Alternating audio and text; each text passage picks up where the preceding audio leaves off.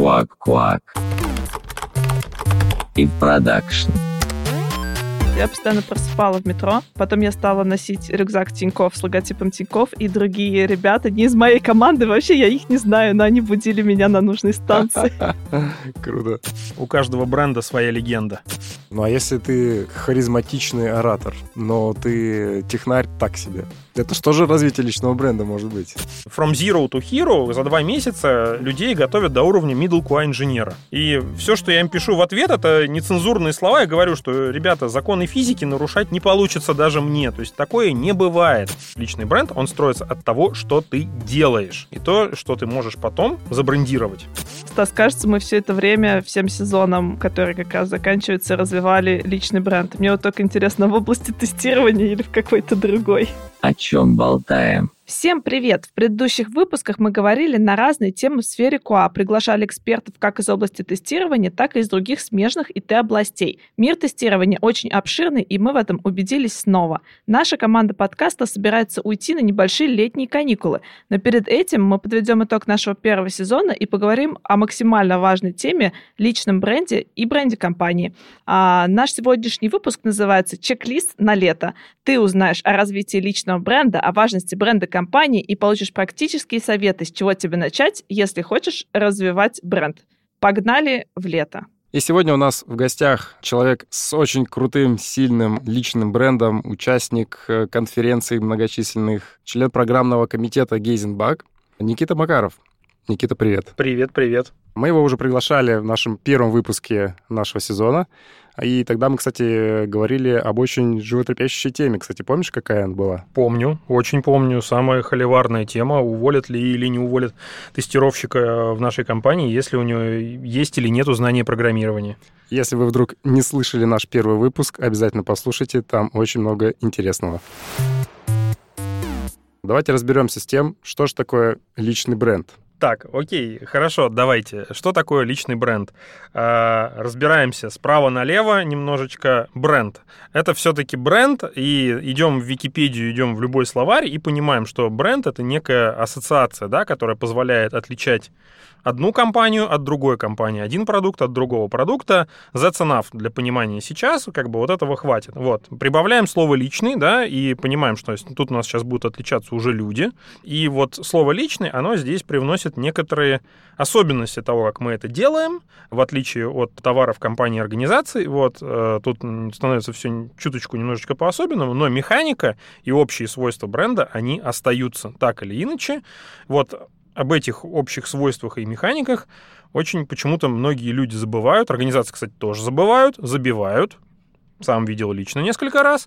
Поэтому вот как бы остальные детальки давайте, наверное, проговорим потом. Личный бренд — это тоже бренд. Так, ну, это, конечно, хорошо и классное определение, но только давайте его немножко приземлим. Вот для каждого конкретного человека, допустим, в IT, или даже, допустим, еще сузим в КОА, а, личный бренд — это что? Это то, что я прихожу и говорю, я Маша Палагина, и все сразу понимают, кто я такая, или что-то другое? Вот смотри, ты очень хороший заход сделала. Я прихожу и говорю, я Маша Палагина, и в этот момент, если у тебя есть личный бренд, у людей в головах, которые слышат «я Маша Палагина», а, выстреливает ряд ассоциаций каких-то которые как раз закладываются этим личным брендом.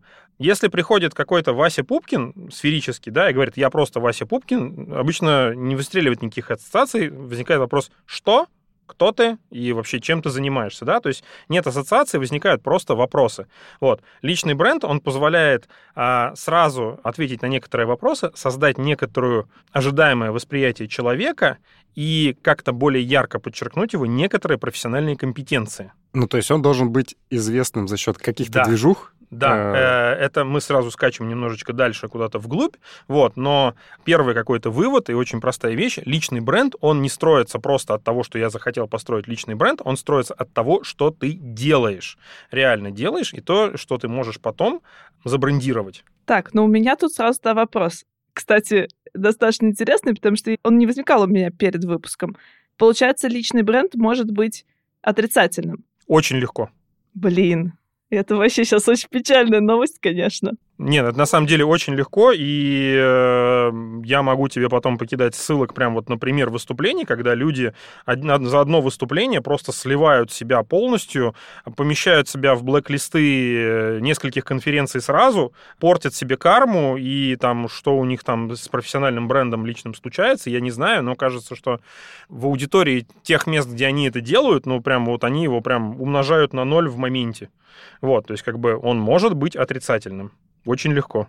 Ну и получается, что в профессиональной сфере э, вот эта вот фраза о том, что антипиар — это тоже пиар, она не работает. Она не работает. Почему? Потому что в профессиональной сфере э, редко, когда люди ищут других людей, которые могут что-то сделать плохо спроса на такую нишу нету. Вот. А, как бы та фраза, о которой ты говоришь, я не помню, кто ее первоисточник, что хорош типа любой пиар, ну, это хорошо для, только для тех, кто действительно очень дорого платит за каждое свое упоминание, да. А, когда мы говорим про личный бренд а, и берем того же самого сферического Васю Пупкина с а, резюме на LinkedIn, у него нету этой задачи. Он за это никак не платит. Потому что если бы он платил за это как-то, то, может быть, и здесь бы эти, эти же правила действовали.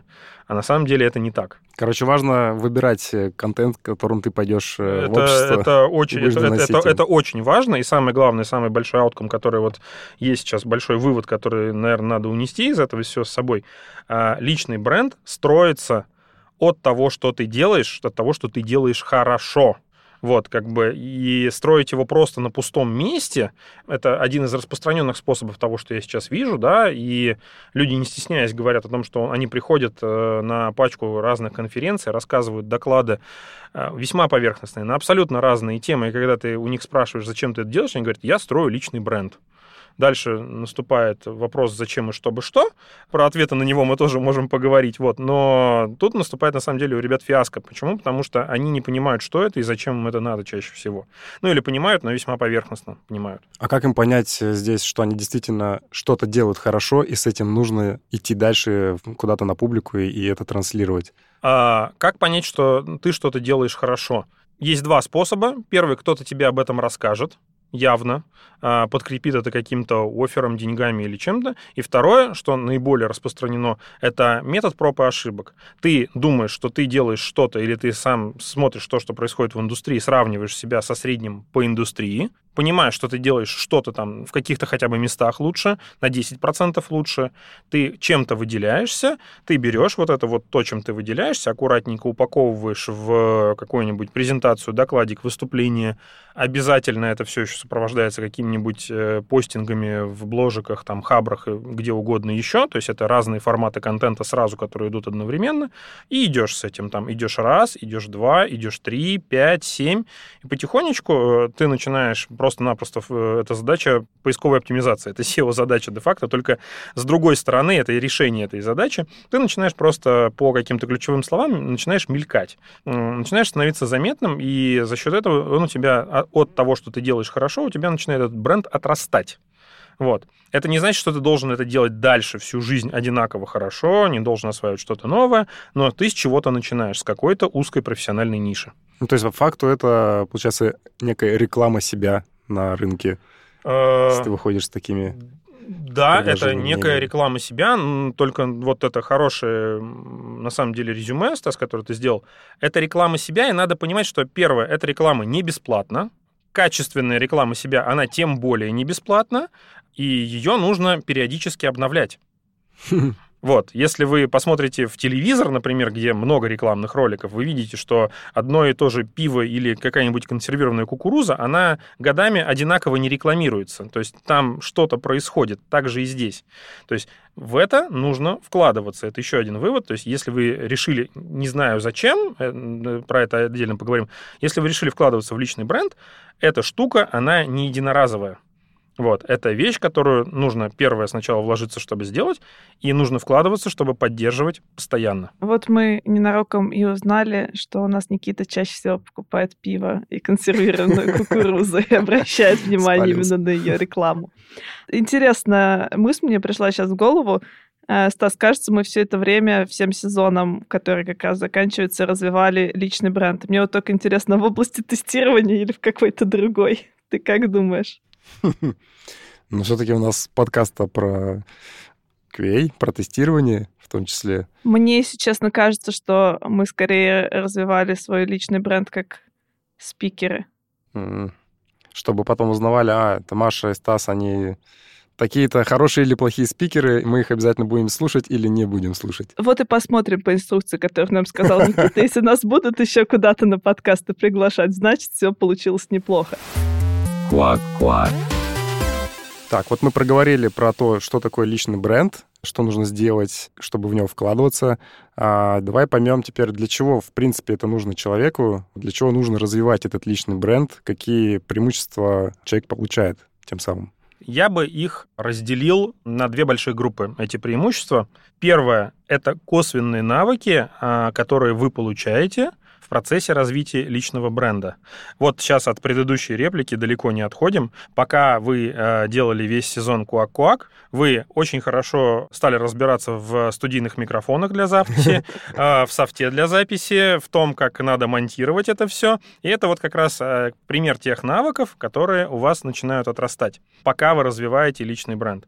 Сюда же входит, наверное, один из первых самых критичных навыков, который должен отрастать, но не у всех он отрастает, это навык письменного изложения своих мыслей. Почему? Потому что э, написать сценарий для подкаста это надо уметь писать. Когда ты генерируешь какой-то контент на публику, ты должен писать план изложения этого контента, а еще лучше там какой-нибудь постик в бложике. Ну, то есть, почему? Потому что это, ну, другая, другая форма контента, и нужно учиться писать, и тем самым люди отращивают навык хорошей письменной коммуникации. Навыки иллюстрирования туда же уходят, то есть э, умение рисовать разного рода сложности, диаграммы, представлять информацию, вот это вот все. Умение публично выступать. Очевидно, оно где-то здесь будет мелькать. Э, Если ты делаешь это как-то комплексно и стараешься это развивать, то рано или поздно ты от бложиков э, ведения Твиттера перейдешь к публичным выступлениям. Навык публичных выступлений, именно публичных выступлений, это навык довольно сложный. Мне есть просто с чем сравнить. На примере компаний я могу вот рассказать о том, что топ-менеджеры компаний готовят презентации, выходят, рассказывают их другим менеджерам в компании, собранию акционеров какому-нибудь, каким-то инвесторам. Все слайды вылизаны дизайнерами, речь отполирована, зарепетирована тысячу раз, но когда ты смотришь с точки зрения того, как это делается именно публичное выступление, да, ты понимаешь, что ты бы их сейчас на конференцию не выпустил. По причине того, что выступать с подготовленными слайдами на узкую аудиторию, выступать перед просто тысячей человек, где могут быть абсолютно разные люди, в непонятном техническом сетапе, это разные вещи, это разный скиллсет. Поэтому именно навык публичных выступлений вот в полевых условиях, когда ты выходишь, у тебя есть какой-то ноутбук, который дали организаторы, и ты должен туда как-то загрузить свою презентацию.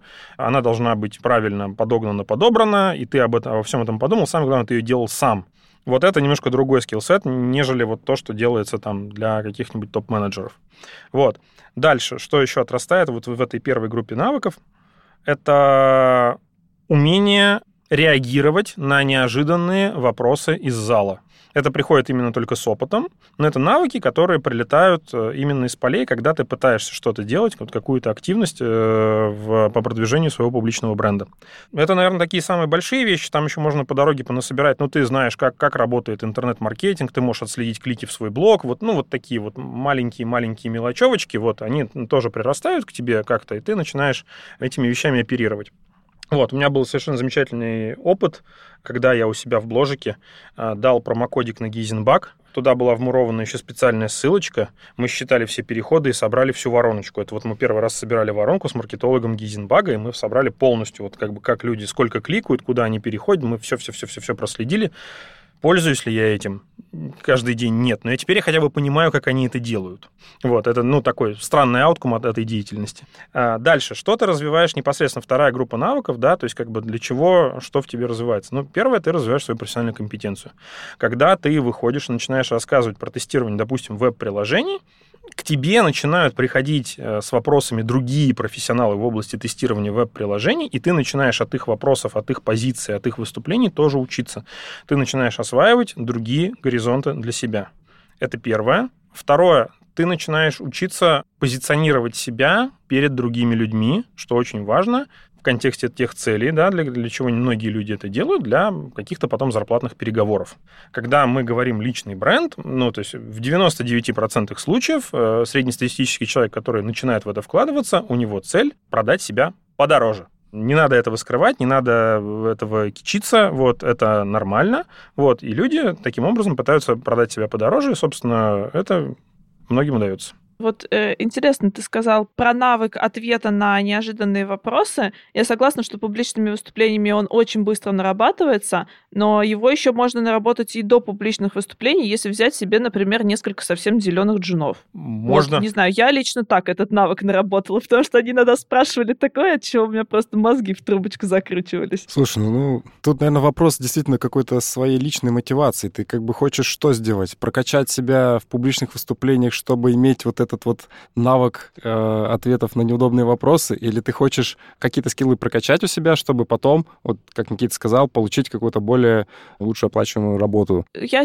вот тоже не согласна с утверждением, что прямо все хотят развивать личный бренд ради того, чтобы потом получить какое-то более интересное предложение на рынке да, это классная на самом деле мотивация, и, наверное, таких людей много, но есть же еще всякие нематериальные мотиваторы, такие как, э, ну, собственно, просто нравится выступать. И просто, мне кажется, на моем вот опыте, например, мы делали, когда финтех, самые крутые лекторы были именно те, которым просто в кайф выступать и делиться своими знаниями. Это тоже такой очень серьезный мотиватор. Это серьезный мотиватор для действительно для преподавателей, для ребят, которые хотят преподавать и делиться своей экспертизой к построению публичного своего личного бренда, он может иметь отношение как прямое, так и косвенное, вообще никак не спорю. Вот, потому что действительно очень некоторые ребята, делая бесплатные лекции, которые выкладываются на YouTube без регистрации, смс, денег, чего-то,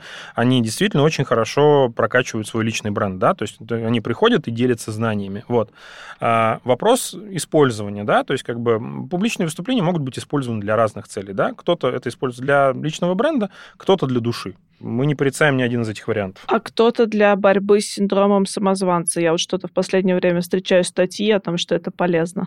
Например, в Тинькофф журнале такая была. Обязательно приложим ссылочку в описании к выпуску. Сколько публично не выступал, синдром самозванца побороть не смог. Окей, мы поговорили, значит, о том, что такое личный бренд. Я надеюсь, это всем теперь понятно, если кому-то было непонятно. Мы поговорили о том, зачем его нам стоит развивать. Мы немножко затронули тему о том, как его развивать, но вот мне кажется, мы ее недостаточно глубоко проговорили. Вот вообще, Никит, ты свой бренд сознательно развивал?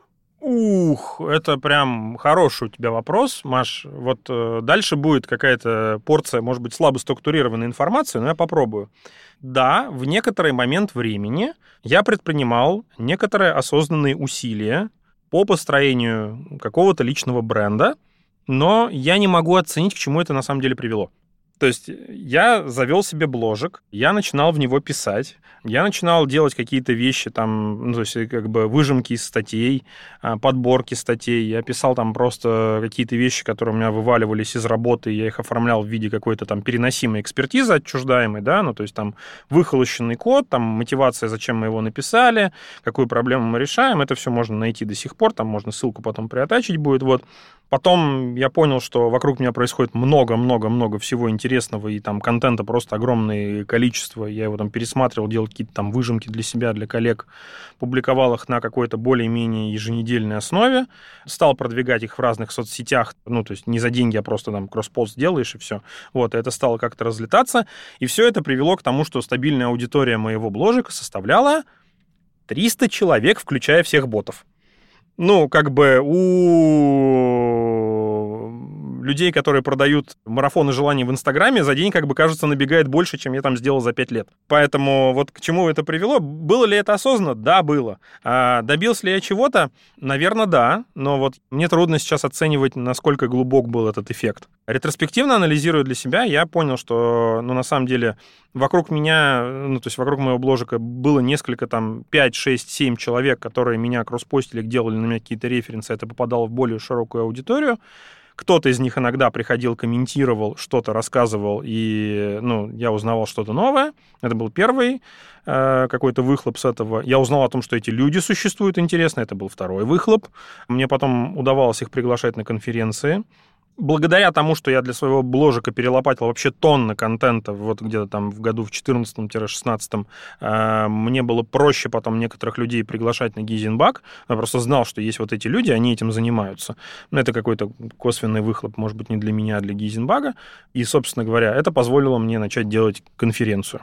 Но назвать осознанную последовательность действий «делай А, Б, В» и получится вот так, я не могу. То есть оно получилось, как получилось. То есть если бы ты вот во все это не вкладывался сознательно, а, то, быть может, конференции Гейзенбак и не было бы? Может быть, а может быть и нет.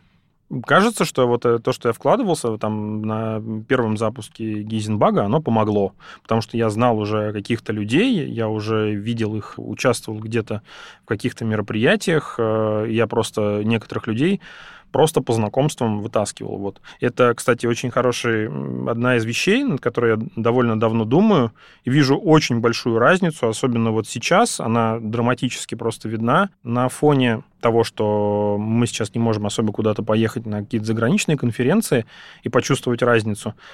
Одним из э, самых неочевидных вещей, связанных с личным брендом, с тем, что тебя приглашают на какие-то конференции, с тем, что ты где-то там постоянно присутствуешь в публичном поле, есть э, скрытая вещь, которая трудно осознаваема сразу.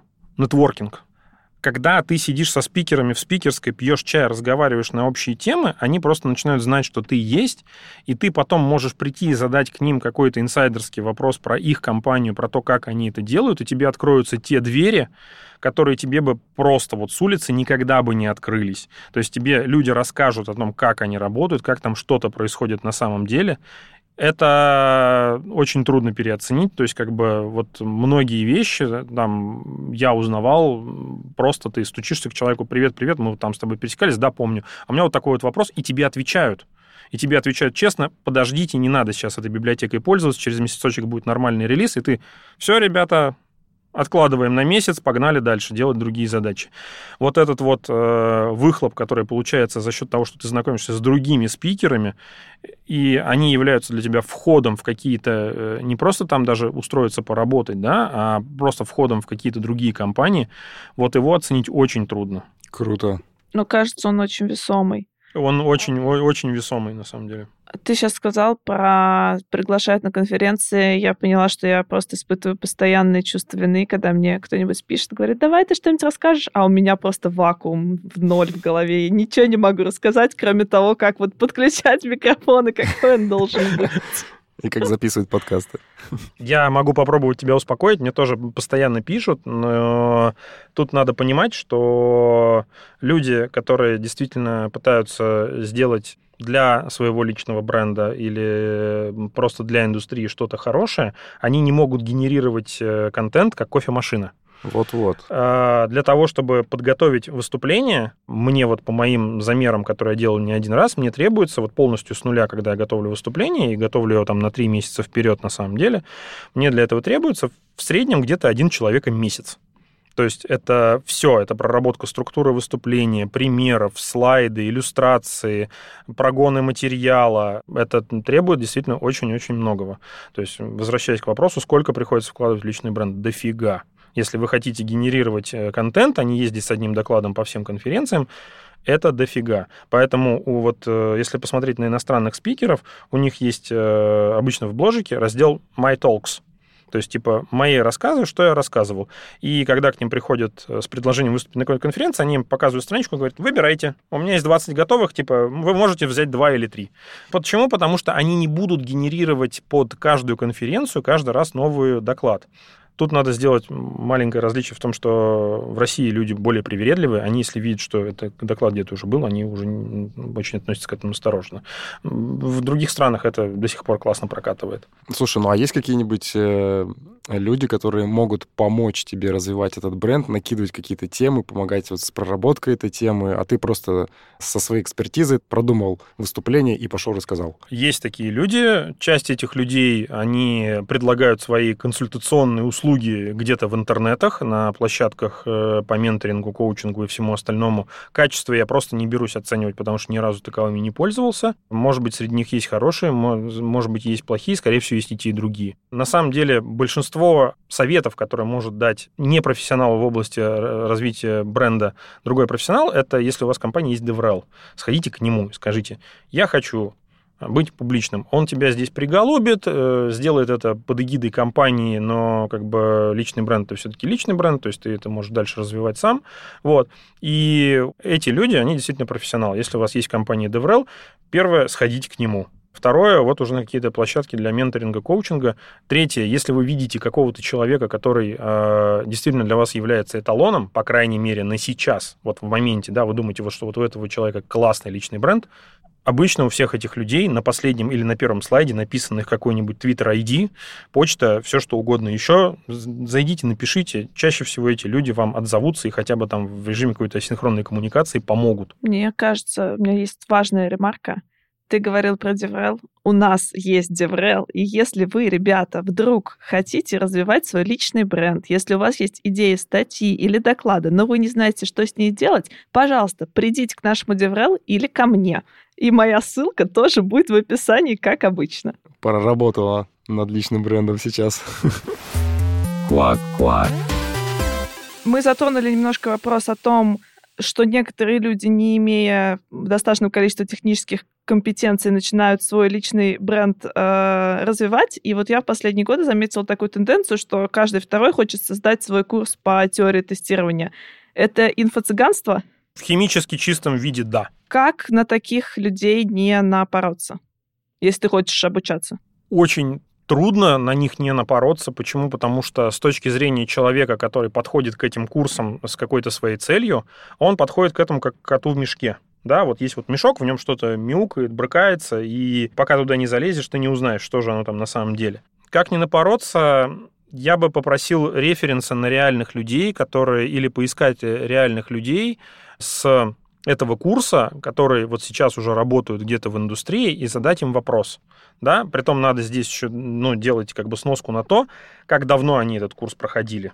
То есть, если человек э, прошел какие-то курсы и устроился на работу, и ты вот проработал два месяца после этих курсов, ты к нему подходишь и спрашиваешь, ну как курс? Он говорит, вау, слушай, я вот все, закончил курс, устроился на работу, все, я теперь работаю там в тестировании, ну, там, в разработке, неважно где, то есть, как бы там нужно подчеркнуть. Это один эффект, да, если ты подойдешь к нему через полгода, он скажет, короче, курсы это было неплохо, чтобы устроиться на работу, но за полгода мне здесь нагрузили в голову так, что как бы я теперь сам пойду курсы уже делать.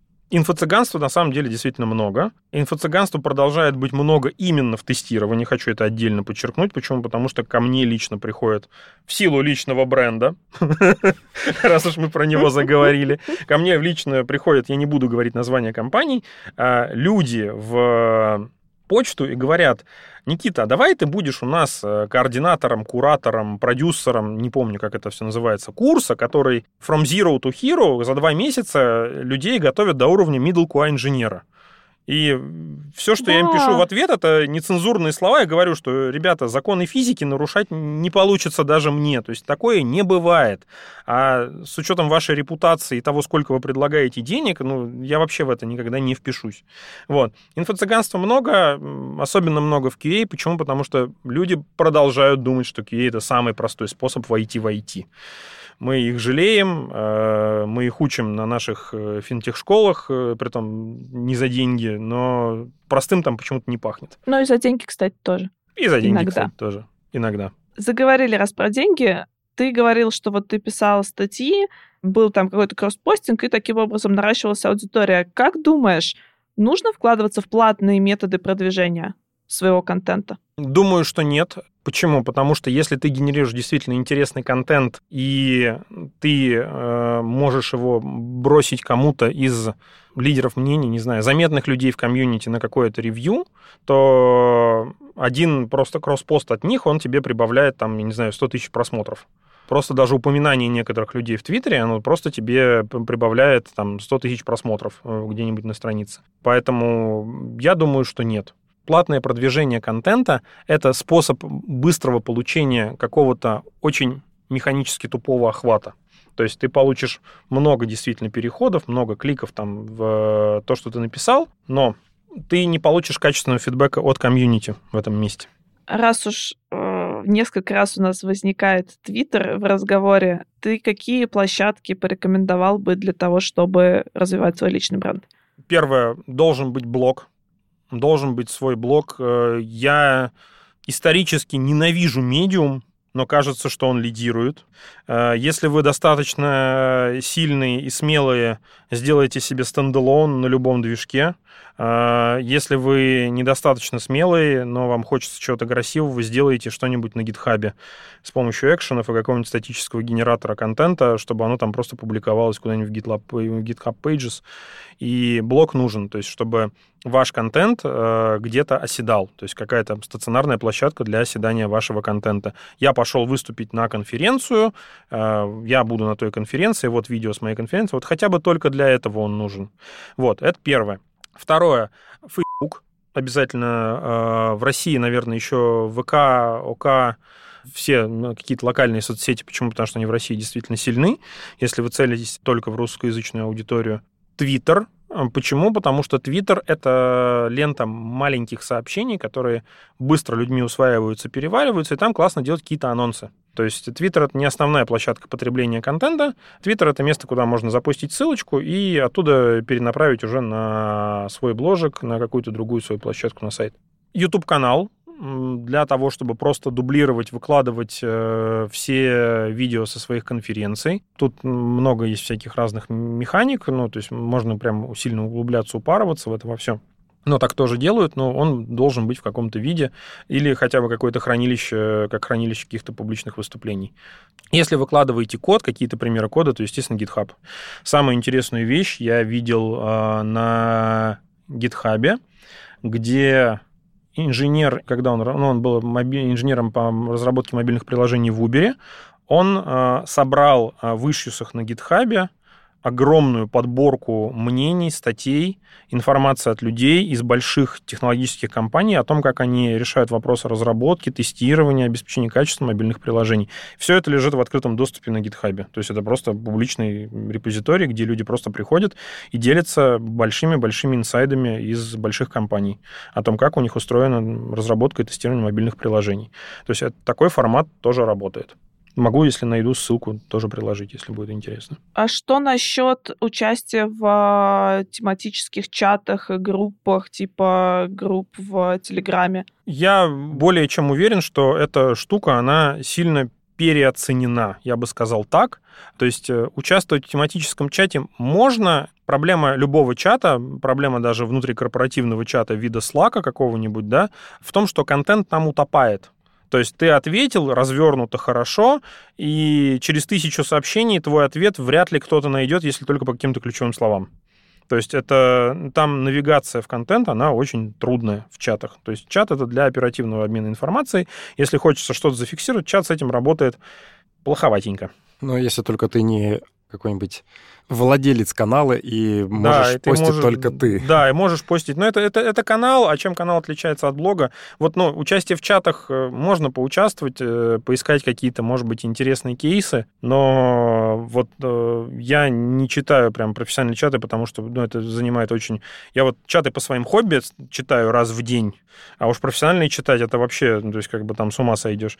И кажется, это такой, ну, плохой способ потребления контента и плохой другой способ промотирования контента. Вот просто отдельный телеграм-канал, да, можно вести, но это такая же кросс-постинг-площадка, может быть, с чуть большими возможностями, чем Твиттер.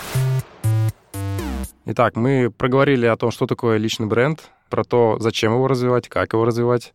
Теперь давай поговорим про сложности, с которыми можно столкнуться в развитии личного бренда. Так, вот ты, допустим, развил личный бренд и сформировал какое-то представление о себе в определенном комьюнити, и, соответственно, к тебе, как э, к человеку, которого уже там, хорошо достаточно знают, соответственно, и ожидания от тебя достаточно высокие, то есть э, у тебя большая ответственность перед теми, которые в тебя поверили, можно так сказать. Можешь рассказать здесь э, про то, какие лично ты э, встречал сложности, когда уже появилась такая большая ответственность, что ли, в некотором комьюнити? Может быть, были какие-то хейтеры или еще какие-то другие товарищи, которые портили жизнь? У меня личных хейтеров не было, по крайней мере, публичных я не видел. Не значит, что их нет, может быть, они существуют, но, по крайней мере, ведут себя тихо. Может, и после выпуска и узнаем. А, это первое. Вот, то есть, но э, замечание о хейтерах, да, оно имеет место быть, но тут, опять же, с оговорками, что ты такое сказал, что тебя прям захейтили, да, в профессиональном сообществе, то есть, как бы, ну, э, дыма без огня тоже ведь не бывает. Вот я те примеры, про которые я приводил, когда люди свою там профессиональную репутацию на нуль умножали одним своим выступлением. Тут все понятно, тут у тебя сразу появляются хейтеры какие-то, при том не какие-то мега агрессивные, они просто говорят, мы вот к этому человеку больше на доклад никогда не пойдем. Минусуют его в оценках за конференцию, в формах обратной связи, и вот это вот все. Ну, это какая-то такая форма негативной обратной связи.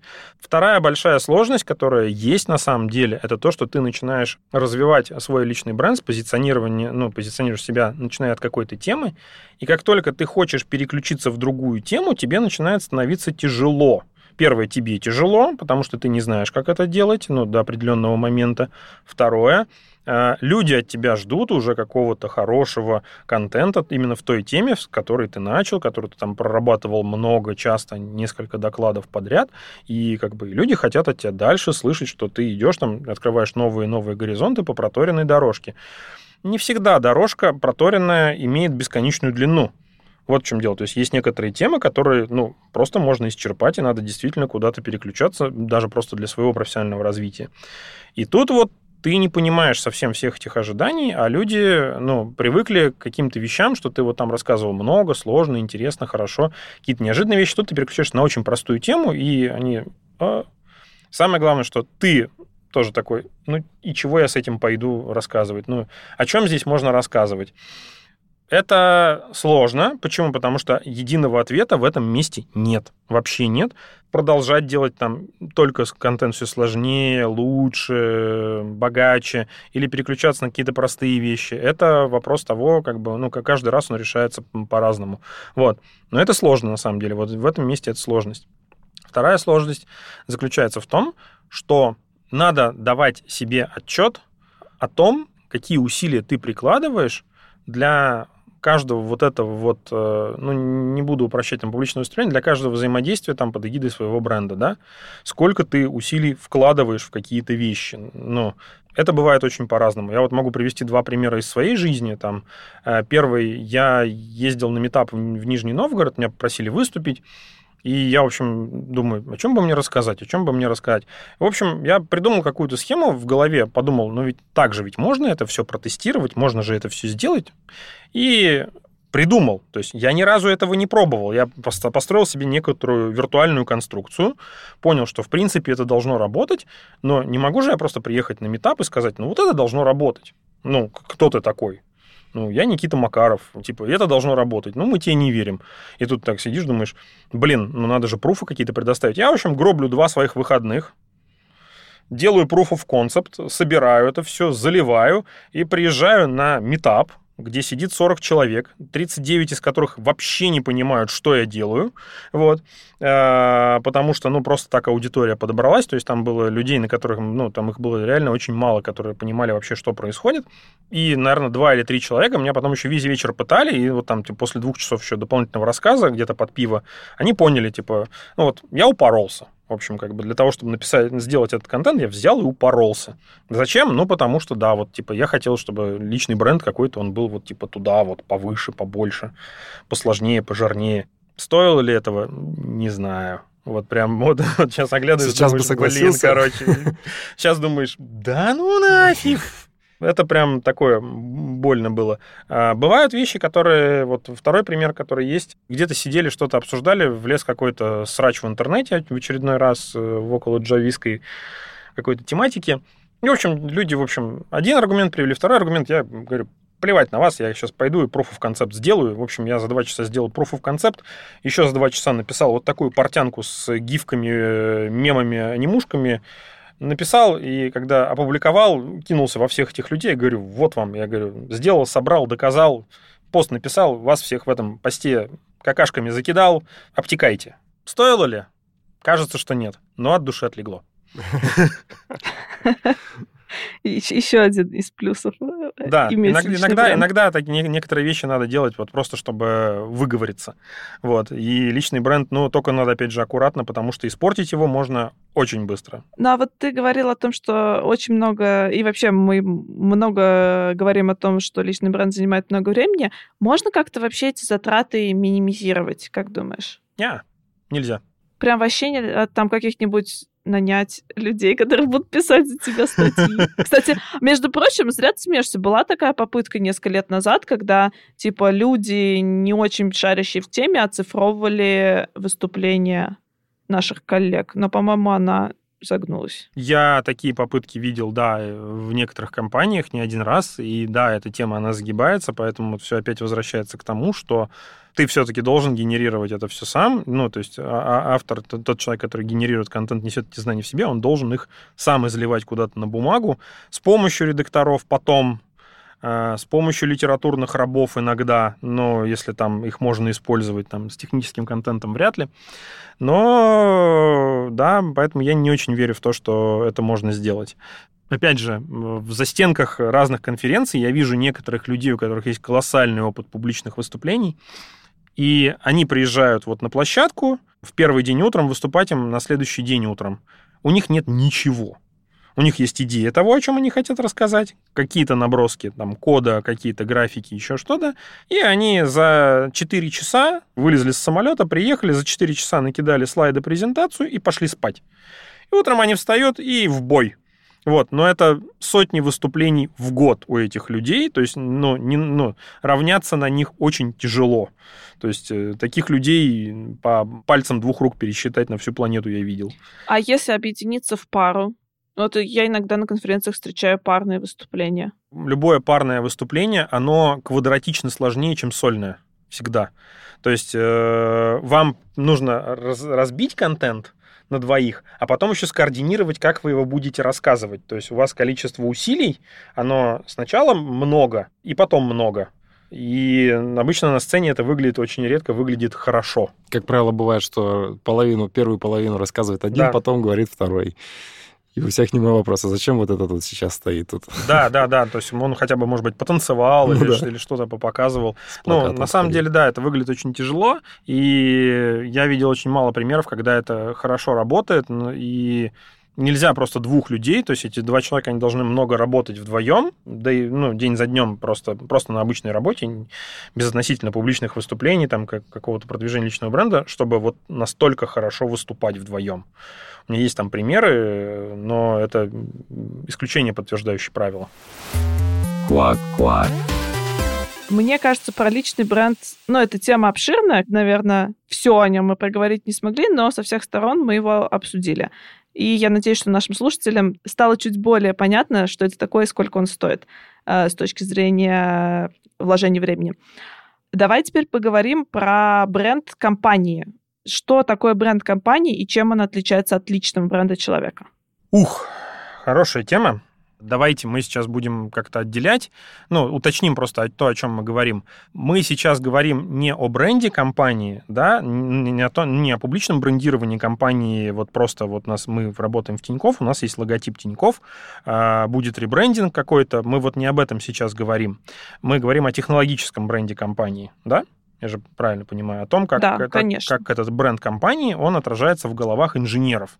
И вот тут есть очень классный пример, которым со мной когда-то давно поделился Леша Федоров, духовный лидер JUG Ru Group.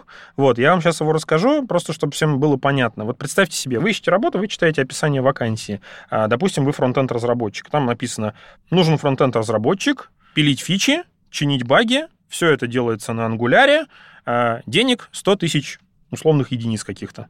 Компания ООО «Рога и копыта». И вторая вакансия, тот же самый ангуляр, пилить фичи, чинить баги, а зарплата 100 тысяч, компания Google. Куда ты пойдешь? Куда ты? Нет, даже, даже не куда ты пойдешь. Куда он посмотрит. Это начинает работать вот в этот момент, куда он посмотрит. Вот эта вот магия бренда компании, она начинает работать в этот момент. Есть там тренд на нивелирование вот этих всех больших компаний, которые превратились в бодишопы, э, где уже ты сам не можешь ничего сделать, ты должен работать по инструкции, но изначально вот этот вот бренд, он создавался, да, то есть он был создан, его кто-то создал, и очень долгое время это работало. И вот он работает вот так, да, то есть это средство компании, чтобы на нее обратили внимание, то есть все должны знать и понимать о том, что вот в этой компании технологически устроено все круто, и ты придешь делать туда, первое, работать с ребятами, которые сильнее тебя, у которых ты сможешь научиться и сможешь сделать какую-то крутую вещь дальше. То есть, чтобы вложить ее и сказать, я вот в Гугле сделал вот это вот. Ну, то есть, э, и быть крутым дальше, то есть приклеить это дальше к своему личному бренду. Поэтому вот нужно понимать, для чего это работает. То есть, э, бренд компании работает для привлечения в компанию, чаще всего никак не работает для удержания в компании. С этим работают абсолютно другие инструменты. И работает он, соответственно, по тем людям, которые в компании еще не были, ну, то есть или ничего не представляют о том, а, что в ней происходит, у них нет там каких-то знакомых, ну, или есть, и они прям тоже очень, очень хорошо промоутят а, бренд компании. Ну, то есть бренд компании это просто HR-инструмент? Это не просто HR-инструмент, это, пожалуй, один из самых сложных HR-инструментов. Вот. Бренд компании, он позволяет, во-первых, заходить в некоторые сообщества, делать это проще, делать это быстрее, вот, то есть, как бы, если вот отмотать на 10 лет назад, на 15 лет назад, э, и представить э, Яндекс, да, и какое-то сообщество, которое занимается компьютерным зрением. Яндекс занимается поиском, рекламой, почтой, там, такси, все еще начинает только делать 15 лет назад. И тут есть сообщество, которое занимается компьютерным зрением. Смог бы туда Яндекс зайти? Ну, может быть, смог бы, но то есть это бы стоило чего-то, да?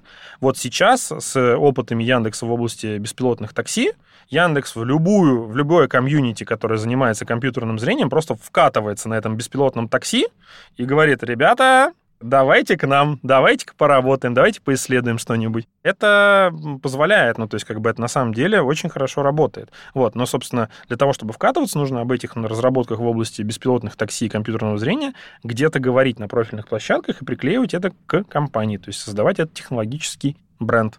Получается, что вот это а, развитие технологического бренда помогает, ну, не только в нами, но и в каких-то будущих а, стратегических развитиях этих компаний. Да. Там объединение, либо какое-то сотрудничество, или вообще там покупка. Да, да помогает. Ну, а вот ты сказал, что бренд не работает на сотрудников внутри компании.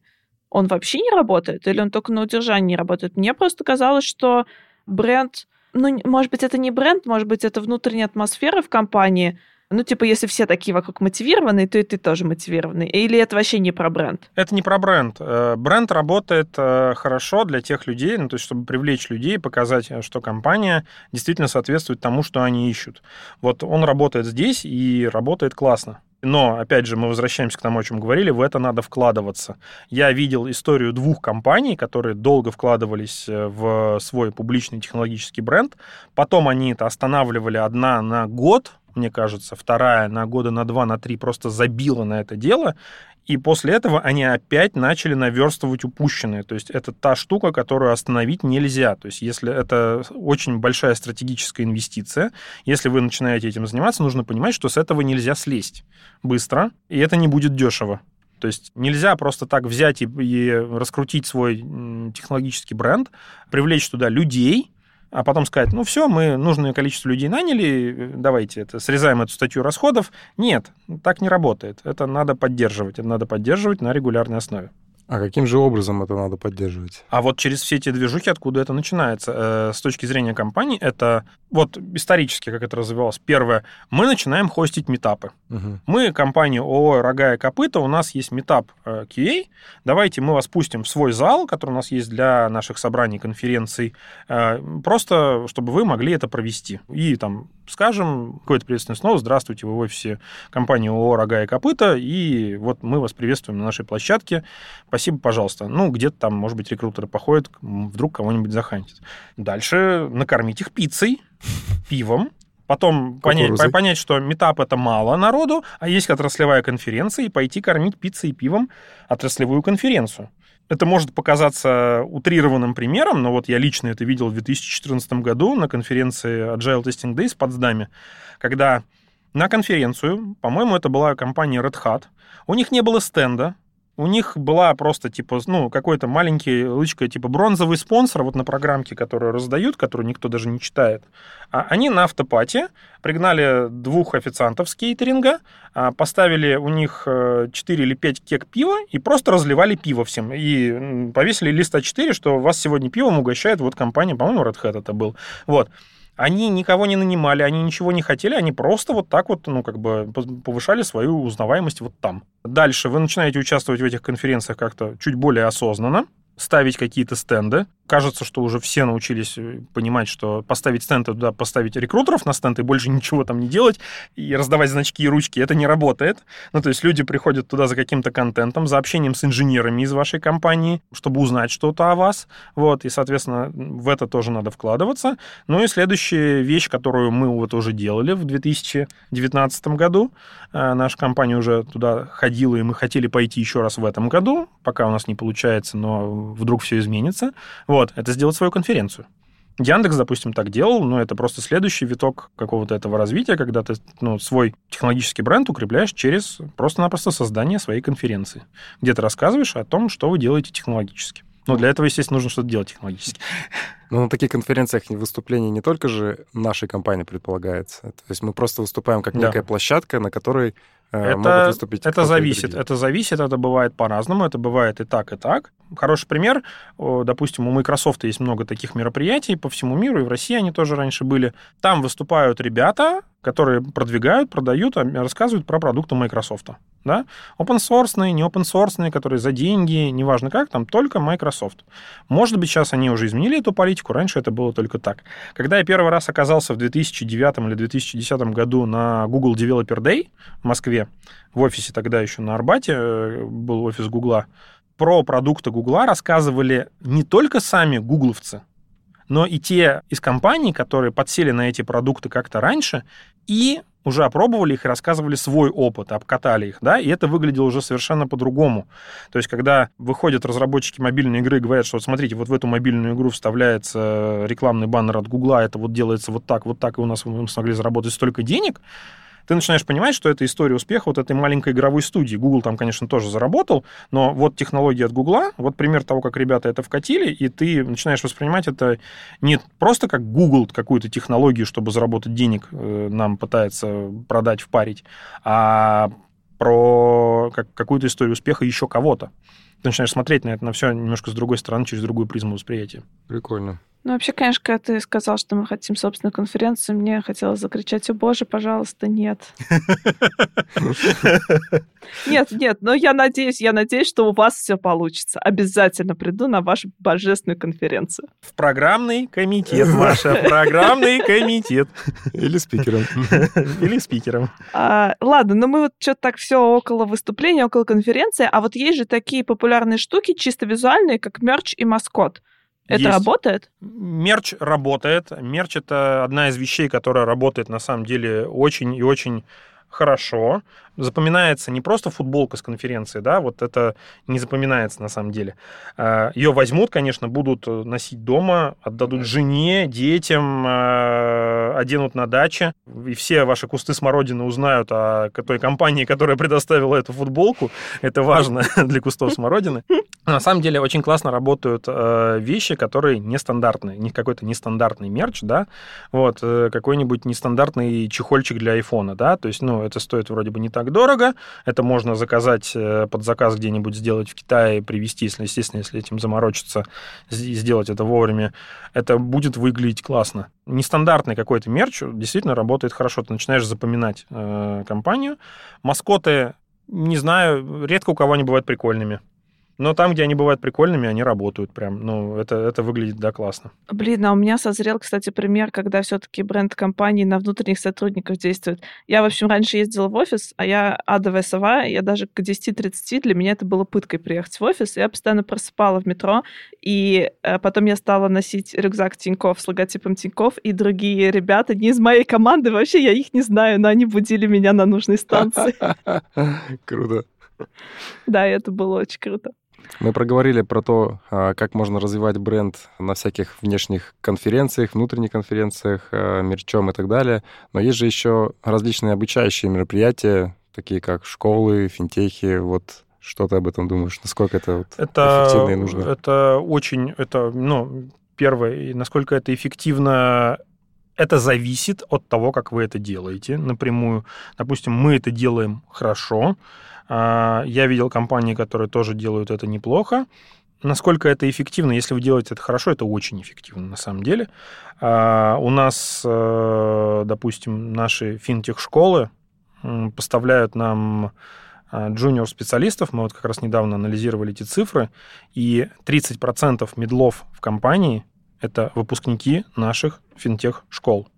Каждый третий middle инженер в компании – это выпускник нашей финтех-школы чаще всего. Либо он был, отучился, мы его сразу взяли, либо мы потом его как-то зацепили. То есть это люди, которые нас помнят, нас знают, они понимают, что их ждет. Ну, то есть как бы они понимают, с кем они будут работать, как- какими знаниями надо обладать.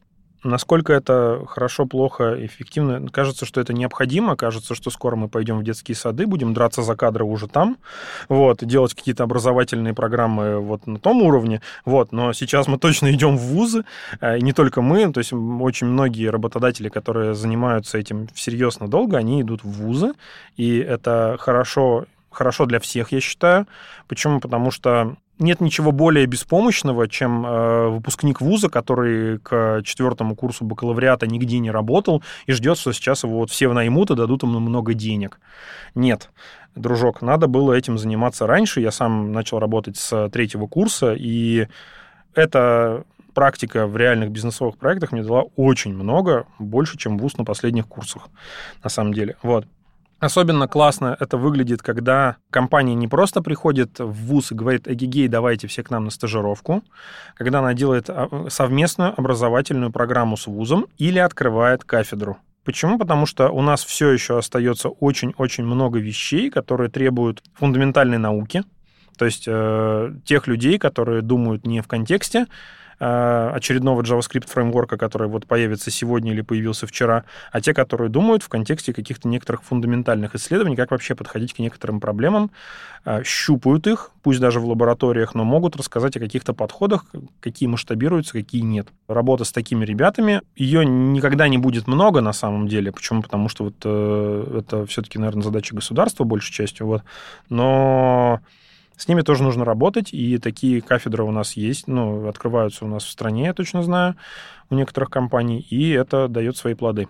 Ну, это вопрос как бы оценки вот выхлопа, да, от работы такой кафедры. Если там с финтех-школы, допустим, понятно, какой выхлоп, можно легко посчитать, и понятно, какие вложения были в это. А вот в случае создания кафедры отдельной, А, Кажется, что обы- тут обычно, в, вложений та- очень обычно в много. такие э, истории идут ребята, которые до такого уровня сотрудничества с вузами э, идут э, компании, у которых проблематика, с которой они работают, явно имеет научный подтекст. То есть ты начинаешь понимать, что э, без э, каких-то исследований на границе прикладной науки и фундаментальной науки ты дальше вот эту штуку никуда не продвинешь. Вот. И тебе нужны эти люди, которые занимались фундаментальной наукой, и какой-то механизм, чтобы сделать так, чтобы их фундаментальные знания приложились к твоей проблеме. Чаще всего это проекты, которые потом будут работать, ну, там, десятилетиями, да, то есть это разработки, которые потом будут эксплуатироваться э, десятки лет. интересно. А вот смотрите, мы столько всяких активностей накидали, но они же надо рассказывать, и периодически о них рассказывают. Вот там, не знаю, мы сейчас в подкасте о чем-то рассказали. А, Финтех-школы, например, есть реклама на них. А вообще вот где стоит пиариться компаниям? В соцсетях, на конференциях, на собесах, не знаю, заставлять своих сотрудников э, рассказывать, какие мы клевые? Или еще где-то? Кажется, что везде. Ну, то есть э, это вопрос того, какой эффект ты хочешь от этого пиара получить в моменте. Но все указанные тобой способы, они работают. Вопрос, какой эффективнее будет работать для чего. Ну, а, например? Ну, например, рассказывать на отраслевой конференции, где у тебя кругом ходят сеньор и мидл специалисты, их менеджеры о том, что у вас есть э, какая-то образовательная программа, кажется, что неэффективно, да, то есть никто из них чаще всего на эти курсы не пойдет, и, скорее всего, своих сотрудников тоже не отправит. Ну, то есть, как бы это история, которая не имеет эффективности просто на уровне анализа. Вот. Рассказывать на какой-нибудь студенческой конференции, на дне открытых дверей о том, что, ребята, привет, у нас вот есть стажировки или там финтех-школа, или у нас есть лаборатория на, при вашем вузе, пожалуйста, приходите и начинайте заниматься наукой для нас, да, мы вам будем стипендию платить. Кажется, что это классная история. То есть, если немножко перефразировать, нужно рассказывать везде, просто знать свою целевую аудиторию. Да, надо, надо понимать проект. целевую аудиторию, в кого ты попадешь и что из этого получится. Окей, спасибо. Но у нас так все на самом деле что-то ванильно про компании, прям ну, так вот э, столько мероприятий, все их развивают, а наверняка же есть э, сложности. И вот для меня, например, всегда была сложность это уследить за NDA и авторским правом. То есть сделать так, чтобы наши люди, когда что-то рассказывают, они ненароком, естественно, не слили какие-нибудь данные, которые нельзя сливать, либо, например, не использовали там картинки из интернета, за которые нам потом может э, прилететь иск в суд. Как это вообще все правильно организовывать? Как с этими сложностями бороться? Ух, как это организовывать правильно? Я на одном из своих предыдущих мест работы видел, как это организуется правильно там в большом масштабе. Могу рассказать довольно странную картину мира, которая ну, воспринимается странно, но когда вы оказываетесь внутри большой организации, ну, она встает на свои места. Большие организации типа Гугла, типа Амазона не позволяют, откровенно говоря, не позволяют рандомному человеку внутри компании пойти и где-то на публику что-то рассказать. Это прям прописано в трудовом договоре, где ты приходишь, его подписываешь, тебе говорят, вот это вот ты делать не можешь. Возникает вопрос, а если я хочу если я хочу для компании, для построения бренда компании, для построения своего личного бренда где-то что-то рассказать. Тут дальше начинаются курсы, для спикеров. Ну, то есть, как бы это, это не шутка, прям курсы для спикеров, где рассказывают о том, что можно, что нельзя. После курсов ты сдаешь какую-нибудь там аттестацию, экзамен, вот, э, сертификацию, там, это абсолютно не тайна, в Амазоне, э, например, есть сертификация для публичных спикеров. Она строится по ступеням, по-моему, там первая ступень 150 человек, я могу ошибаться, вторая 800. Ну, то есть, если ты расскажешь на аудиторию там до 800 человек, у тебя должна быть сертификация там вот этого уровня. Если больше 800, все, извини, ты снимаешься с этого публичного мероприятия, ты не сертифицирован от компании там говорить. Вот так вот, да, потому что там цена одного неправильного слова, она чудовищная, она измеряется там миллионами, сотнями миллионов капитализации, может быть. Жестко. Очень Весьма. жестко, да. Я, я, я сам был в шоке, э, особенно когда общаешься с друзьями, которые там работают, ты говоришь, приходи к нам выступить, и он говорит, а, блин, надо сертификацию проходить. Думаешь, э, ну, в общем, это, да, это довольно жестко. Вот, э, естественно, есть внутренние курсы по публичным выступлениям, то есть где людей просто тренируют, какие-то воркшопы, курсы, где люди приходят, обкатывают свои доклады. Естественно, это, кажется, уже во многих компаниях есть, у нас есть тоже, это ревью докладов, это ревью статей. Как это было сделано на одном из моих предыдущих мест работы, он к нам пришел новый пиар-менеджер, пресс-секретарь, будем говорить, посмотрела на все то, что происходит, сказала, нет, сейчас мы будем разбираться. Ушла на месяц в закат, вернулась, показала нашему SEO документ, он сказал, да, окей. В чем был документ? Документ называется инфополитика. На самом деле такая штука, довольно стандартная для больших компаний. Это документ, где формально прописано, о чем можно говорить, о чем нельзя говорить, и кто о чем может говорить, и кто за это отвечает в случае чего. То есть э, там были четко прописаны темы. Вот эти темы мы не освещаем в публичных выступлениях никогда. Почему? Потому что это несет прям прямой риск операционированию компании. Вот, мы просто на эти темы публично не говорим. То есть это прям прямое табу. Вот эти темы, там, связанные с деньгами, с выручкой, с бизнес-показателями, мы освещаем только после ревью этого выступления перед нашим SEO. Темы, связанные там с тем, как у нас устроены э, сети железа дата-центры, у нас ревьюет наш CTO. Ну и, вот, и дальше вот есть прям конкретная табличка людей, да, вот темы, связанные с этим и с этим, ревьюют эти и эти люди. Темы, связанные с этим и с этим, ревьюют вот эти вот эти люди. Ну, это нам какое-то такое довольно развесистое дерево. Общая тональность коммуникации, то, что там какие картинки можно использовать, какие картинки нельзя использовать, о том, что ссылку, откуда вы берете картинку, надо обязательно вставлять, то, что вот наши спикеры, чего уж там греха таить, даже я делаю не всегда в России с этим очень просто, никого не судят. Там, посмотрите на слайды иностранных спикеров, там всегда написано, откуда они эту картинку стырили, что, это, что она не их, чтобы никто им за это не предъявил. Вот эти все моменты там изложены. Это документ, ну, кажется, что довольно обильным, наверное, там страниц 16. Вот. Потом собирают всю компаннию, показывают, ну, дают предварительно ознакомиться, собирают, показывают, рассказывают вкратце содержание, говорят, вам уже прислали, вы должны были ознакомиться. Они потом все идут в внутреннюю систему электронного документа оборота и подписывают это все, то, что ознакомлен. После этого это все несет уже прямые юридические последствия. Ну, то есть это прям приложение к договору о том, что, типа, ребята, вы никак нигде не можете там вот такие темы, как публичная личность, когда вы идете, освещать. Вот. Естественно, это никак не ограничивает от того, что один инженер компании, выпив два лишних пива на конференции, может инженеру конкурентной компании рассказать какие-то чувствительные вещи. Но от этого, кажется, вообще никак нельзя защититься, потому что, ну, нельзя. Проблема большей частью кроется именно в публичных выступлениях, которые идут под запись, которые действительно потом где-то могут всплыть и, и нанести ущерб компании. По поводу картинок, которые можно или нельзя вставлять на слайды, про это, конечно, тоже есть определенные пункты, но современный мир настолько динамично меняется, что предугадать, какая картинка вчера была валидной, а сегодня тебя за нее линчуют, уже очень трудно. вот. Поэтому кажется, что вот этот вот момент, он очень э, такой... Э, надо, конечно, базово защититься, но до конца вряд ли получится. Вот. Мне кажется, ты сейчас очень сильно напугал наших потенциальных спикеров, Ребята, на самом деле все не страшно. Просто приходите к Машеньке, и я да. вам все объясню. Или к Деврелам. Ну вот смотри, а еще вот такая вот ситуация бывает, когда сотрудник настолько становится известным в кругах да, общественности и в рамках твоего бренда, а потом приходит к тебе и говорит, э, что хочет больше денег, или его там позвали какую-то другую компанию. Вот тоже это достаточно такой частый кейс. Как вот с этим бороться и что делать? Рассказываю. Очень частая ситуация, действительно, не буду спорить, имеет место быть.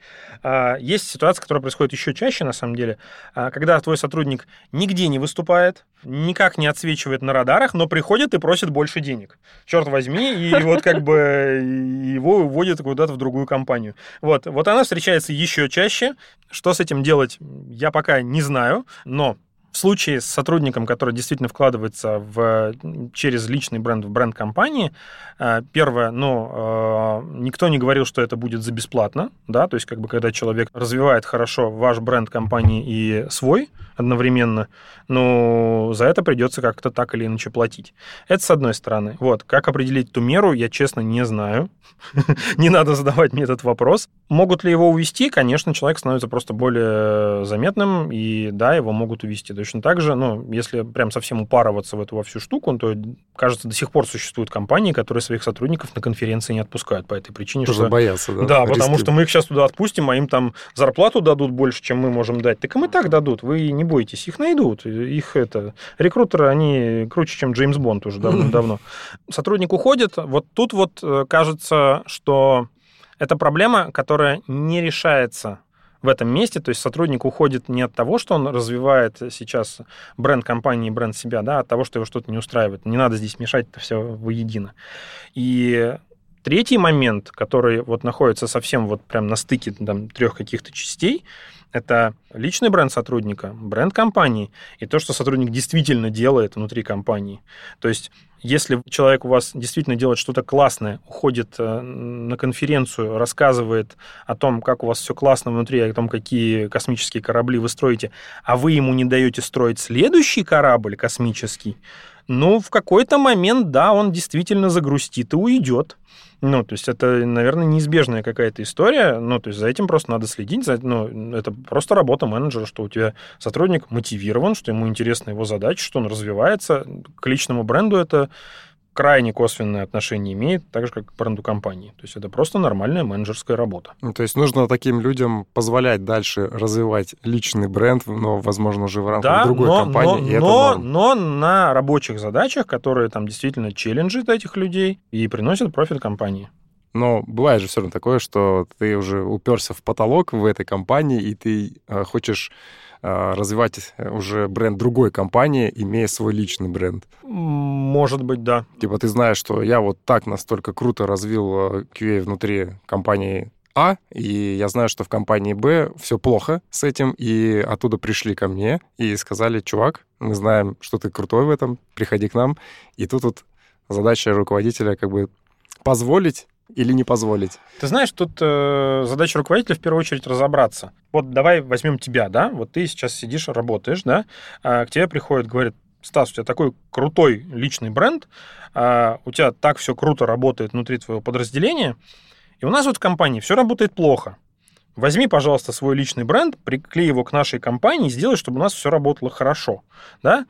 И вот тут вопрос, что покупают люди. Ну, то есть, как бы, люди что хотят у тебя купить? Э, они хотят купить твой личный бренд, они хотят купить твои профессиональные навыки, они хотят купить и то, и другое вместе, или они хотят, э, чтобы ты пришел куда-то, и за счет своего личного бренда на них стали просто больше, за счет твоего личного бренда, на них стали больше обращать внимание, потому что без этого они просто ничего сделать не могут. Ну, то есть это вот надо, тут надо разбираться на самом деле, что люди хотят сделать. Вам не кажется, что есть какое-то фундаментальное противоречие в том, чтобы сотрудник хотел развивать бренд компании. Ну, давайте, например, выступление. Когда ты выступаешь от себя с каким-то своим там личными изысканиями, личным проектом, тебя вообще ничего не ограничивает.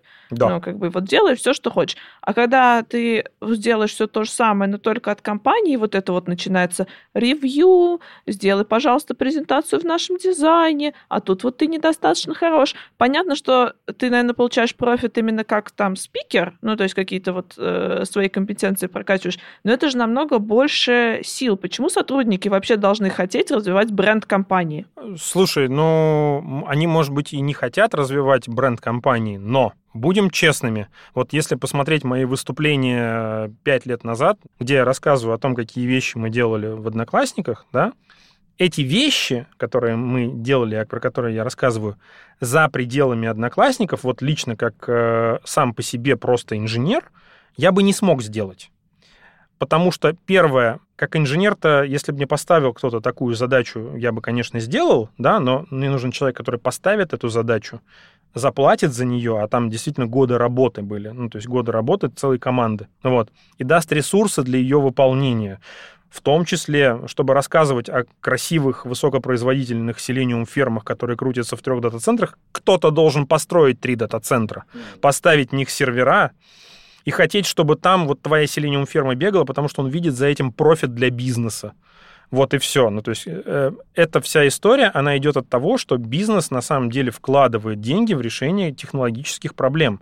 И ты, делая крутую штуку для бизнеса, как бы можешь еще породить какую-то еще большую добавленную стоимость в том, что ты расскажешь об этом в контексте бизнеса, да, что вот наш бизнес, он действительно решил вот такую классную технологическую проблему, создашь от этого бренд себе, создашь этого бренд бизнесу. Кажется, что здесь ситуация вин-вин. Возможно, не думала с этой стороны.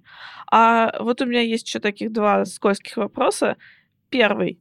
Допустим, я делала какие-то там выступления, писала какие-то статьи внутри бренда компании. Ну, то есть на основании там проектов, которые я делала в какой-то компании. И потом я увольняюсь. Я могу после того, как я уволилась, использовать э, что-то, например, свои выступления еще где-то рассказать. Или, например, использовать знания, которые я получила. Ну, давай я с последнего вопроса начну. Знания ты, конечно, можешь использовать, никто у тебя их из головы не достанет. А если я на основе этих знаний хочу сделать курс платный, за который буду брать денежки? Очень тонкая материя, но, скорее всего, в такие дебри юридических оформлений трудовых взаимоотношений мало кто полезет. Ну, то есть э, я с трудом себе...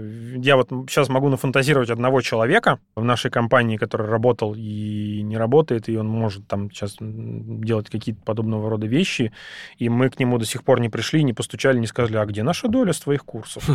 Вот, ну, то есть как бы в конце концов э, знания и опыт, они э, все-таки концентрируются в людях, в том числе, и задача компании этих людей удерживать. Ну, то есть, если человек ушел из компании, он все равно какой-то кусочек знаний с собой уносит. Вот, поэтому здесь, ну, мне кажется, это должно быть прям какой-то очень-очень ноу-хау, прям очень узкую область знаний, на которой, кажется, ты будешь зарабатывать уже не курсами, а просто продажей этих знаний прям в прямом химически чистом виде. Как понять, что стоит уже начинать писать свою книгу по тестированию? Когда не осталось работы, есть время. Когда ты прочитал все предыдущие написанные как минимум и понимаешь, что ты там можешь хотя бы перефразировать лучше. Вот, вот, вот не раньше, по, по крайней мере, не раньше. Ну и мой личный ответ, может быть, не стоит этого делать. Ну, это было к, э, к инфо-цыганам, на самом деле. А смотри, вот такой пример. Если э, я, будучи сотрудником э, какой-то компании на основании Э, знаний и проекта, над которым я работаю в этой компании, сделала доклад и, собственно, где-то с ним выступила, а потом уволилась. Я могу этот доклад еще где-то прочитать? Обычно в России я таких прецедентов не видел, но в западных компаниях это прописывается в контрактах. В России кажется, что да, можешь, в крайнем случае тебе постучат от твоего предыдущего работодателя, скажут, что нет-нет-нет, пожалуйста, не надо, не читай, если там ну, вовремя увидят, заметят это где-то в программе. А в пределе я видел совсем совершенно трешовые случаи, когда компания делает конференцию, кто-то из ведущих специалистов на этой конференции выступает, есть запись, она вывешена на сайте вот этой а, конференции компании. Как только человек увольняется, эта запись пропадает из сайта. То есть там в старой программе ты это можешь найти, а контент найти не можешь. То есть остальные спикеры, которые все еще работают, они висят, но это какая-то очень странная политика. Правда, и она обходится тем, что люди грабят себе видео, перекладывают его на YouTube и, mm. и все. И вот как бы у меня у одного знакомого есть прям отдельный канал со всеми его, у него задублированы все его выступления в его личном YouTube-канале, откуда и, кроме него, ну, только если через службу саппорта YouTube там придут, скажут, ай-яй-яй, это вот наш контент и как-то так. Ну, то есть он, зная эти особенности компании, уже сразу себе Да, да, да, он, он просто после первого такого прилета, ага. кажется, по его другу, он прям пошел и превентивно, и все свои выступления он скидывает отдельно и заливает отдельно на YouTube-канал. Но это можно считать как какая-то э, индивидуальная собственность или как это правильно э, это, это оговаривается обычно, ну, это оговаривается контрактом. То есть э, если человеку в компании в его рабочей обязанности, по крайней мере, вот на Западе это точно, потому что там институт э, developer-адвокатов развит намного сильнее, чем у нас в России еще пока что. Там это может вменяться прямо в контракт, что, ребята, все ваши выступления являются собственностью компании, mm-hmm. и мы будем ими распоряжаться по нашему усмотрению, потому что вы представляете интересы компании. Выступления вам не принадлежат. У нас, кажется, на такое еще мало обращают внимание, хорошо это или плохо, или, может быть, просто какой-то этап зрелости. И есть еще один момент, который на самом деле интересный. Многие э, профессиональные спикеры, они приходят на конференцию сразу с неким требованием с требованием того, чтобы их доклад был опубликован там не позднее какого-то времени или не был опубликован раньше какого-то времени или не был опубликован вообще. Почему а там вот э, особенно часто это, опять же, от западных спикеров прилетает, потому что там модели распространения контента, оплаты э, знаний, которые ты получаешь из этого контента, они кардинально отличаются от российских, по крайней мере, пока. И люди очень боятся, что их выступление на конференции в России может а, обломать им продажи какого-нибудь воркшопа где-нибудь в Германии. Внутри. Потому что и там, и там воркшоп будет на английском, и люди могут просто найти там по названию воркшопа этот контент в Ютубе там через две недели после конференции и ну, просто не купить к ним билет. Ох, как все, конечно, хитро. Кажется, от, Забористо. чуть более чем полностью. Вообще, да. Квак-квак. Дай нашим слушателям, пожалуйста, какой-нибудь совет, как им начать развивать свой бренд. Первый шаг, вот нулевой. Нулевой шаг – развивайте свои технические скиллы. А, весь бренд вырастает оттуда. Это почва для его роста. Вот только оттуда это начинается, и только потом будет все остальное. Если вы, как инженер, несостоятельны, то писание в бложек, в Твиттер, а, генерация э, около тестерских мемасиков в телеграм-чатах вам не помогут. Слушай, ну а если ты харизматичный оратор, но ты технарь так себе? Это же тоже развитие личного бренда может быть. Ну, тоже может влиять на развитие личного бренда. Ты можешь говорить просто всякую ересь, но говорить это так красиво, так круто, и все будут хотеть приходить на твои выступления. Ты, ты найдешь свою нишу, быть вот таким харизматичным оратором, который несет ересь. Это тоже личный бренд. Да, это тоже личный бренд, но хотите ли вы такой личный бренд, это вот, пожалуйста, я не берусь судить. Ну, получается, у каждого свои какие-то личные мотивы создания этого личного бренда, чтобы что там. Есть замечательный фильм по не менее замечательной книге Виктора Пелевина. Книга называется Generation P, и там все про рекламу, то есть про весь рекламный рынок России. И внутри этого фильма и книги есть такая фраза «У каждого бренда своя легенда». Хочется этот выпуск завершить, наверное, этой фразой, да? То есть, если вы своему бренду придумали легенду быть вот таким вот э, клоуном, ну, окей, ну, значит, это легенда вашего бренда. Отлично. Но мы все-таки надеемся, что после нашего выпуска будет появляться больше э, личных брендов и брендов компаний классных инженерных. А вы, если хотите развивать свой личный бренд, то теперь знаете, как это можно начать делать. Спасибо, Никит. Спасибо большое, что пришел к нам, рассказал уйму крутого материала. Я надеюсь, что нашим слушателям будет интересно. Приходи к нам еще. Приду. Спасибо вам. И давайте в продакшн. Ну что, первый сезон у нас подошел к заключению. Ура! Да, мы хотим выразить большую благодарность нашим слушателям за то, что вы были с нами почти весь этот год. Всем гостям, которые были с нами. Было у нас тут очень горячо в студии. А также тем, кто участвовал в вопросах и аудиозаписях. Без вас не было бы такого классного контента. И как всегда, отдельное, но огромное, огромное спасибо всем, кто делает с нами этот подкаст. Нашим сценаристам Севцовой Лене, Малышевой Кире, Васильевой Оле и Ткачеву Паше. Ребята, ваши сценарии просто космос. Спасибо нашему редактору Дарье Клементьевой за эти прекрасные тексты и редактуру всего того, что мы говорим. Вот. Нашему звукорежиссеру Роме Лукинову за наши записи на, за эти выпуски, за монтаж и очень крутые джинглы. А также большое спасибо нашим деврелам и нынешним Алсу Заитовой, и прошлым Жене Сулеймановой. Девочки, вы космос. И весь этот сезон с вами были мы, Стас Буткеев. И Маша Палагина. Спасибо тебе, Стас, большое. Без тебя я бы точно тут накосячила и кого-нибудь обидела бы просто в разных местах. Спасибо тебе, Маш, за то, что а, позвала создавать вместе этот крутой подкаст. Я думаю, что без тебя, без твоего участия действительно этого бы не случилось. И кажется, у нас все получилось. Я тоже так думаю. Услышимся в следующем сезоне. Всем пока. Пока-пока. Quack Quack. И продакшн.